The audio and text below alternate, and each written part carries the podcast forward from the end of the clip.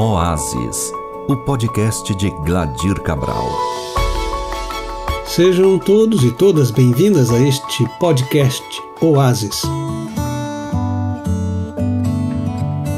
Neste programa, nós vamos ler e meditar sobre o Salmo de número 7. Mas, além disso, teremos um pouquinho de reflexão sobre a própria Lexio Divina, é, uma oração de um autor antigo que nós vamos ler é, e alguma canção que eu vou também compartilhar com vocês que acabei escrevendo a partir da leitura deste salmo.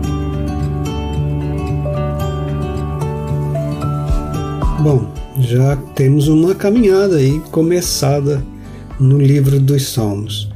E da leitura dos salmos que fizemos até aqui, já é possível fazer alguma síntese, já é possível listar algum aprendizado. Por exemplo, percebemos na leitura dos salmos a centralidade da relação com Deus na vida humana.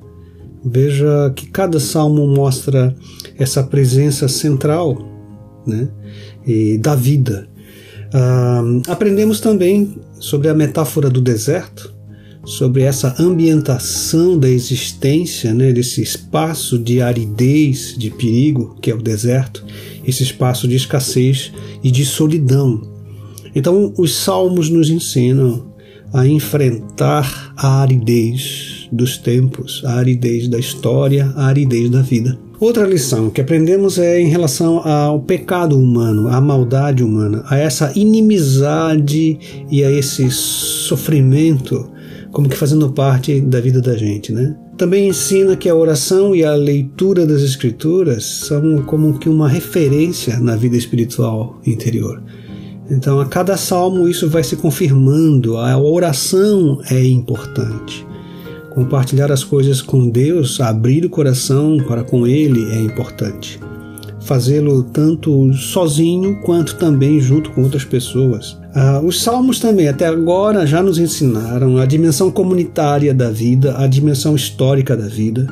Ou seja, os salmos mostram claramente que esse sujeito que crê, este homem temente a Deus, é um homem que faz parte de um povo, que faz parte de uma comunidade. Bom, e especificamente para o artista cristão, eu acho que o salmo já está já, já, já deixou bem claro, né?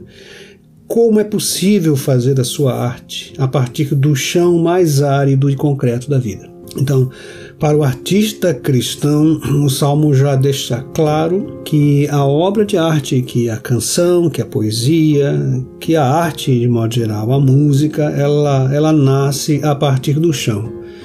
Seja ele árido como for, seja ele como um deserto, mas é a partir desse chão concreto da vida da gente que brota essa coisa chamada arte. Também aprendemos até aqui um pouco, né, um pouquinho, sobre a prática da Lexio Divina, né, sobre a, a, a importância desse, desse exercício espiritual, que é de ler as Escrituras com um espírito de oração, em atitude de oração.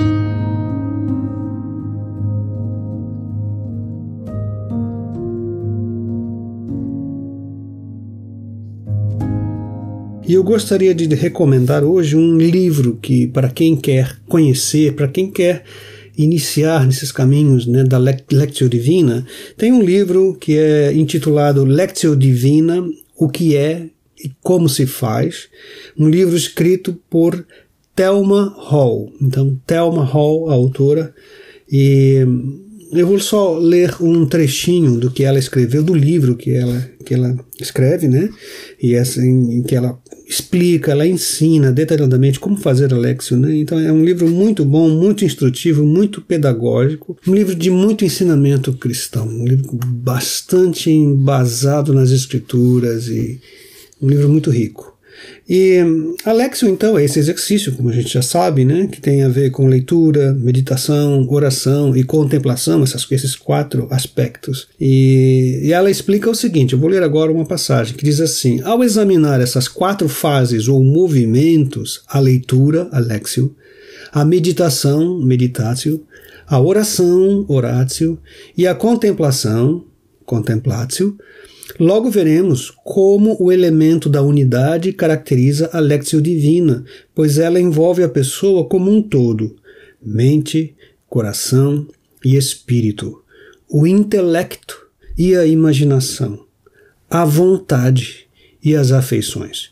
Tudo isso é, em algum ponto, ativado pela graça, reafirmando o fato de que a Lectio Divina não é uma técnica objetiva a ser aprendida e seguida como um sistema que produzirá uma oração profunda. Ao contrário, ela é um processo orgânico que ocorre ao longo de um período de tempo, tanto no microcosmo, de um período de oração individual, como no macrocosmo de um compromisso da vida inteira com Deus na oração viva do amor fiel. Então, isto que eu acabei de ler está no livro Lectio Divina, o que é, como se faz, de Thelma Hall. A editora é a Edições Loyola, é a editora que publicou este material, este livro.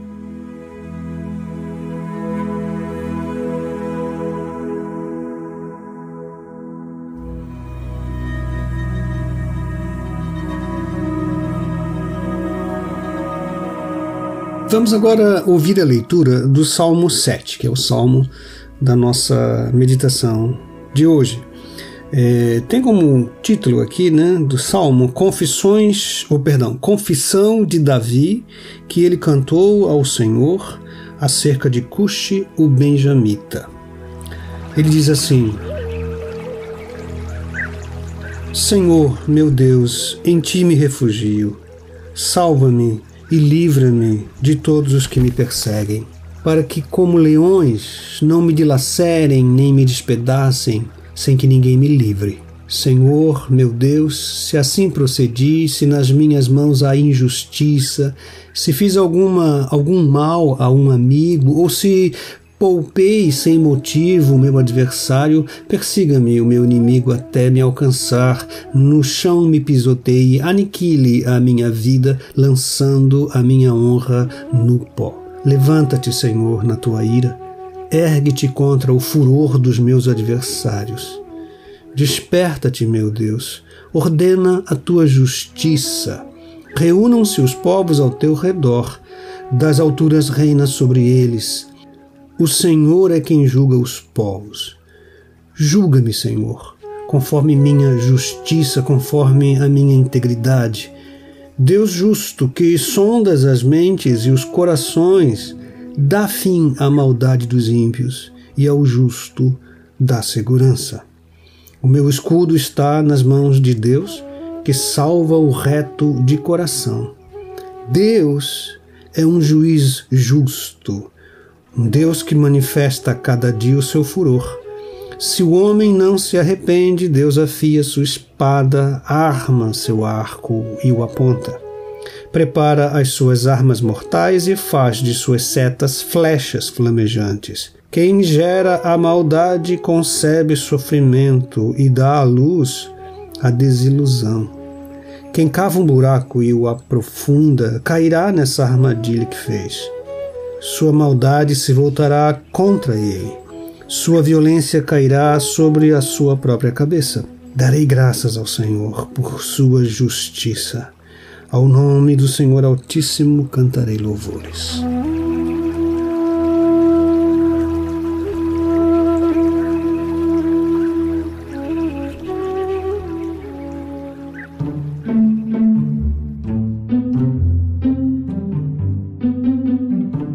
Este é um salmo de lamento, é o último dessa primeira série de salmos de lamento, né, que nós temos vindo, vimos caminhando, né, o salmo 3 até este, o salmo 7, são salmos de lamento. Este é o último dessa série. E, e nele o ponto central, me parece, né, que é a a justiça, o pedido de justiça. Né? O salmista está se sentindo injustiçado. Isso é, é, parte de um complô, ele está é, é vítima de uma série de acusações e, e, de revoltas contra ele, e ele se sente inocente nessas, nessas questões, nessas, a respeito dessas acusações. Então é um salmo que faz refletir muito sobre, sobre a injustiça, e, e é claro que olhando ao nosso mundo ao redor, quanta, quanto desalento, quanta tristeza, quanta injustiça Sobretudo se pensarmos, por exemplo, nas, nas crianças que sofrem, não é? E, e crianças abandonadas, crianças violentadas, né? que, que, que, que, que choram, que clamam, que pedem, que olham a Deus, que clamam por justiça, né? Há tanta maldade nesse mundo, não é verdade? E, bom, eu vou, vamos, vamos ouvir uma canção agora, uma canção é, que vai ser uma canção tradicional, né? um negro espiritual, né? um negro spiritual, que, é, que vai ser cantada por Louis Armstrong, o, o grande mestre da música, né? da, da música negra norte-americana, né? do jazz. É, é, a canção é, tem como título é, Sometimes I feel like a motherless child. Tem, tem horas que eu me sinto como uma criança órfã, como uma criança sem mãe.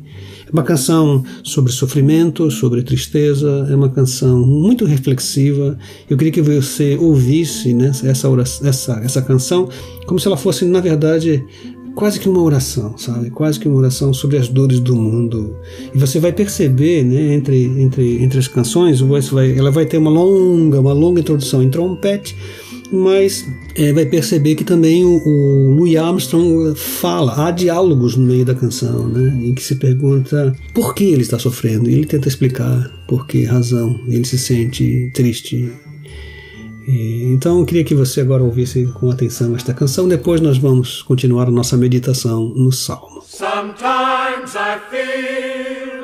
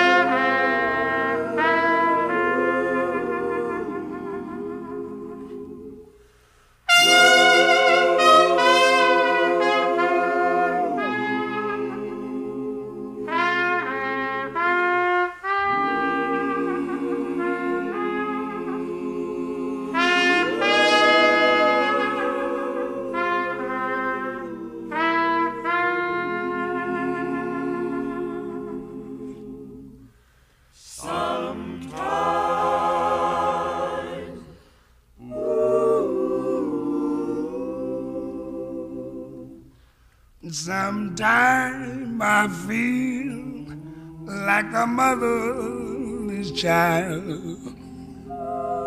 Sometimes I feel like a motherless child.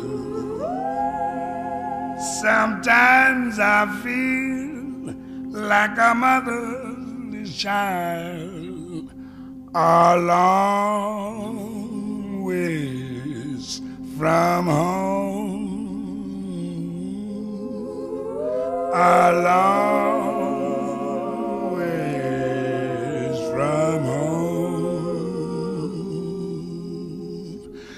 True believer, a long ways from home. A long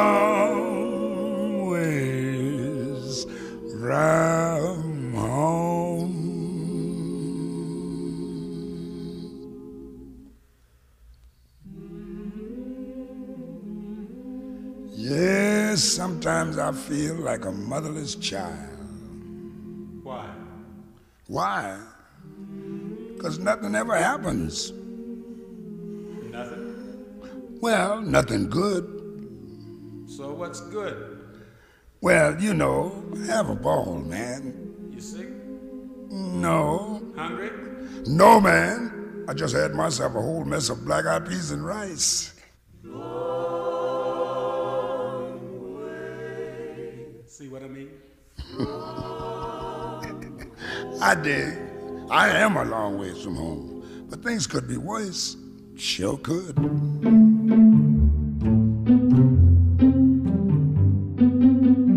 Pouco sabemos sobre esse personagem, né, assim, aqui citado no, no título do Salmo, esse Cushi.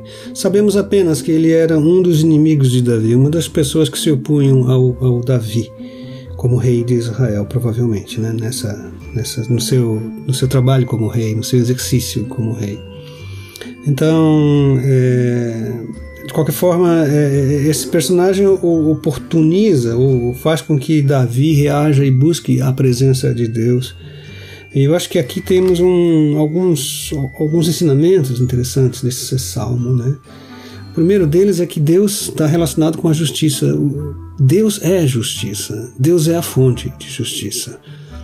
E só nele, e só ele é a fonte de justiça. E, se olharmos para o mundo, para o, para o mundo como nós o conhecemos, nós vamos perceber claramente a falta da justiça, né? A falta da justiça. E como, as, como os nossos processos de justiça são falhos, como muitos criminosos escapam ilesos, né? Quanto, quando, quando, quantos, quantos uh, Quantos eh, homens que nessas guerras né, mataram e, e trucidaram milhares de pessoas e saem muitas vezes ileso? É terrível, né? Quando a justiça não é realizada, é terrível e, e nos sentimos eh, desesperados. Entretanto, dentro do nosso coração existe essa noção de justiça, existe esse desejo, essa aspiração por justiça. E ao ler as escrituras, o Deus que se revela ali, o Deus que o Deus que transpira das escrituras sagradas, é um Deus eh, que ama a justiça, é um Deus que faz a justiça. Por isso, bem no centro do Salmo 7 tem essa afirmação, na verdade, essa oração: Deus justo, que sondas as mentes e os corações, dá fim à maldade dos ímpios, ao justo dá segurança. Então, é uma oração e um clamor por, por justiça, por alguém que percebe no mundo a falta de justiça, por alguém que percebe-se cercado de injustiça. Então a oração é essa vocação, esse chamado, esse pedido, esse, esse clamor por, por justiça. Sobre essa questão da justiça, eu acho que há dois extremos a serem cuidadosamente evitados por nós. Primeiro é aquele senso equivocado de justiça própria, que a gente percebe um pouquinho aqui nos Salmos. Daquele cara que se crê justo, inocente e, portanto, perfeito, ou que está acima do mal, acima dos outros, que se acha invulnerável. Isso é algo a ser evitado. Mas também o desprezo pela justiça. A ideia de que, já que todos são pecadores, então desistamos dessa história de buscar a justiça neste mundo. Então, essa é uma outra forma de desespero, de ódio pela humanidade, de falta de apreço pela justiça entre os seres vivos. Então, a gente tem que evitar. Então, temos que evitar tanto o senso uh, arrogante de justiça própria, quanto também o desespero, dizer, aquela ideia de que não há justiça nunca em lugar nenhum. Né? Então são dois extremos que a gente tem que se cuidar. O C.S. Lewis, ele comentando sobre os livros dos Salmos, ele tem um livro comentando os Salmos. É, bom, ele ele enxerga no argumento do salmista um perigo espiritual que leva a uma prisão tipicamente judaica de farisaísmo que nosso Senhor Jesus repreendia com frequência e de maneira intensa. Ele diz que é muito importante fazer uma distinção entre a certeza de que alguém tem razão e a convicção de que alguém é justo, ou seja, um homem bom, considerando que nenhum de nós é justo. A segunda convicção é sempre uma ilusão. A advertência que C.S. Lewis faz né, é o perigo de, de ao ler os Salmos, é, é, cairmos nessa tentação né, de acharmos que nós somos. É, nós somos é, perfeitos, nós somos moralmente melhores. Né? Isso é um equívoco, porque bom ninguém é. Todos nós somos injustos de uma certa forma, no sentido mais pleno da palavra. Todos nós somos, todos nós somos é, pecadores. Né? Então não existe alguém que possa se dizer justo, pleno e perfeitamente justo. Agora, nós podemos dizer este pecado eu não cometi. Ou seja, nós podemos dizer, nós podemos nos defender sim das falsas acusações, nós podemos nos defender das injustiças que são feitas contra nós e contra outras pessoas. E eu acho que isso é muito digno, isso é muito, muito correto, isso é muito necessário. Então a gente tem que entender isso, de que, é, de que não, não somos perfeitos, né? não somos pessoas, é, não somos donos é, da justiça divina, somos, portanto, imperfeitos.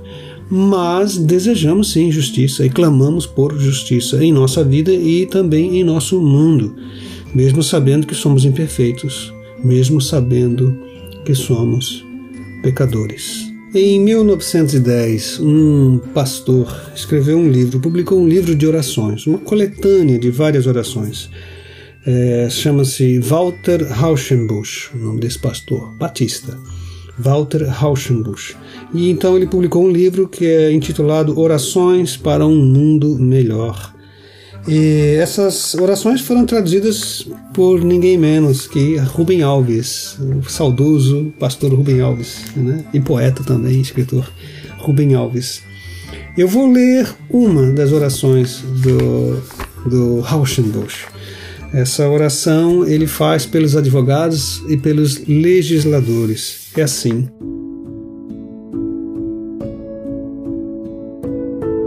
Ó Deus, tu és a ordem eterna do universo.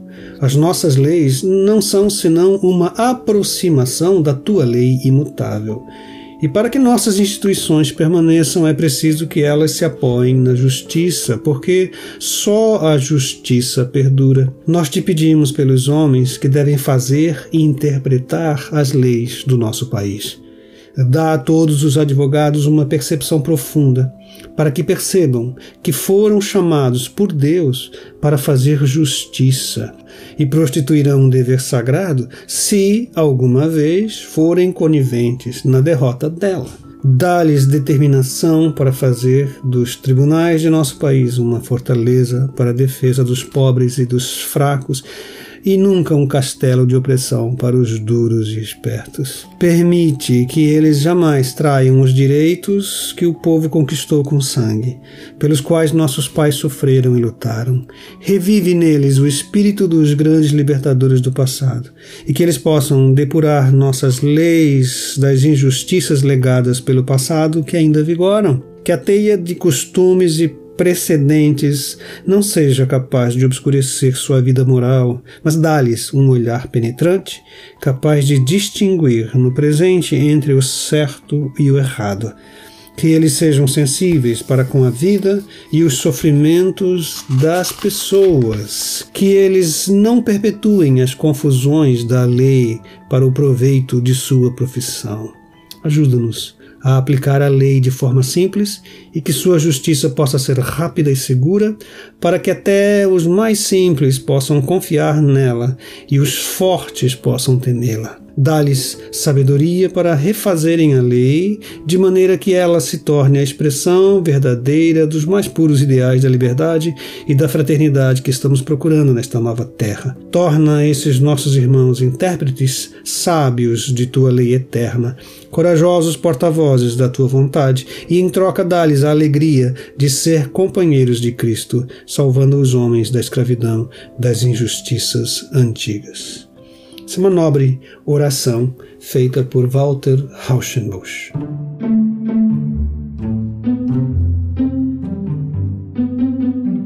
Eu também escrevi uma canção e quero compartilhar agora com vocês uma canção a partir do Salmo de número 7, que é um, um, clamor pedindo que Deus haja, que Deus, que Deus atue, que Deus se manifeste, pedindo que a justiça de Deus aconteça no mundo. O Salmo fala dessa, dessa maldade, né? Olha, quem gera maldade concebe sofrimento e dá à luz a desilusão. Quem cava um buraco e o aprofunda cairá nessa armadilha que fez. Sua maldade se voltará contra ele. Então esse, essa, esse clamor do salmista é para, para que haja justiça no mundo. Então eu fiz uma canção chamada Acorda, Senhor. Eu vou compartilhar com vocês e ela tenta expressar um pouco desse desejo de justiça que o salmo tanto apela. Há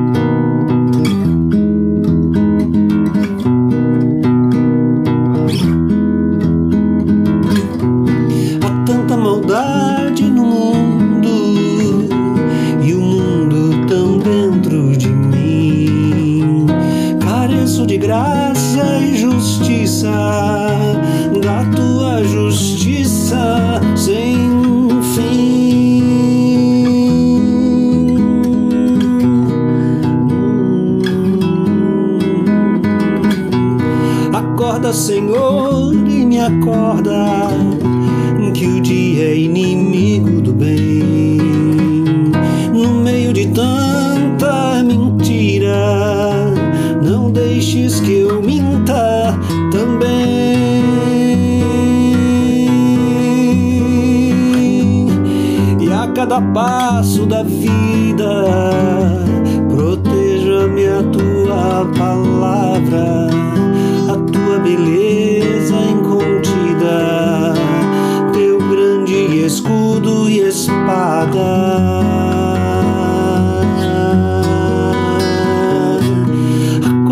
Senhor, e me acorda, que o dia é inimigo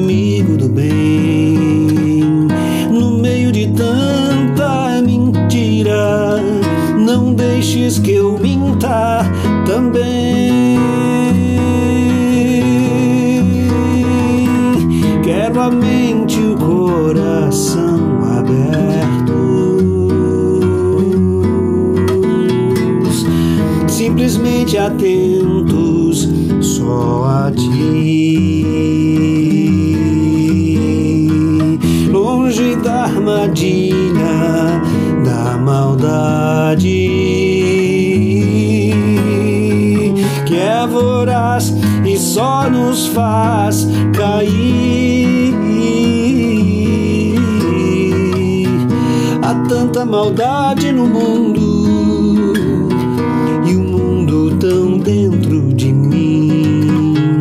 Careço de graça e justiça, da tua justiça sem fim. Da tua justiça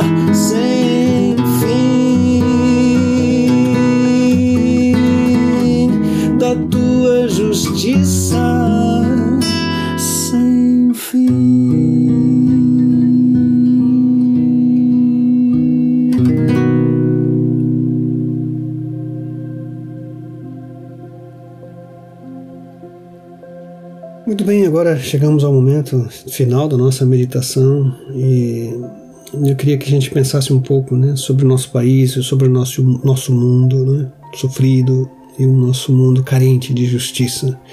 Nós vivemos num país onde, onde há tanta, tanta coisa errada, na verdade, tanta coisa errada acontecendo e que já vem acontecendo ao longo da história, mas que nos últimos anos se intensifica e as, os desdobramentos, junto com as consequências antigas é, das, das injustiças passadas, parece que vão se somando, não é verdade? Então, eu queria que você orasse pelo Brasil, que orasse pelo país, para que, que nesses tempos de crise nós possamos ver a justiça sendo realizada, sendo executada, uma justiça que, que liberta, que redime. A oração que faço é assim.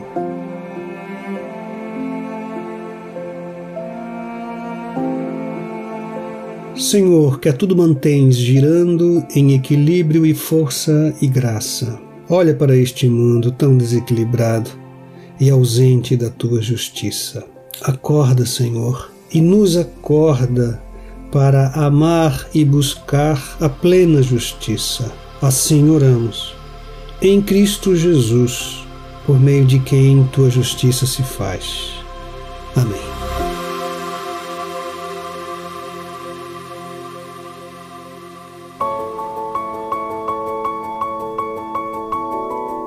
Oásis, o podcast de Gladir Cabral. Contato e sugestões gladircabral.com.br IPB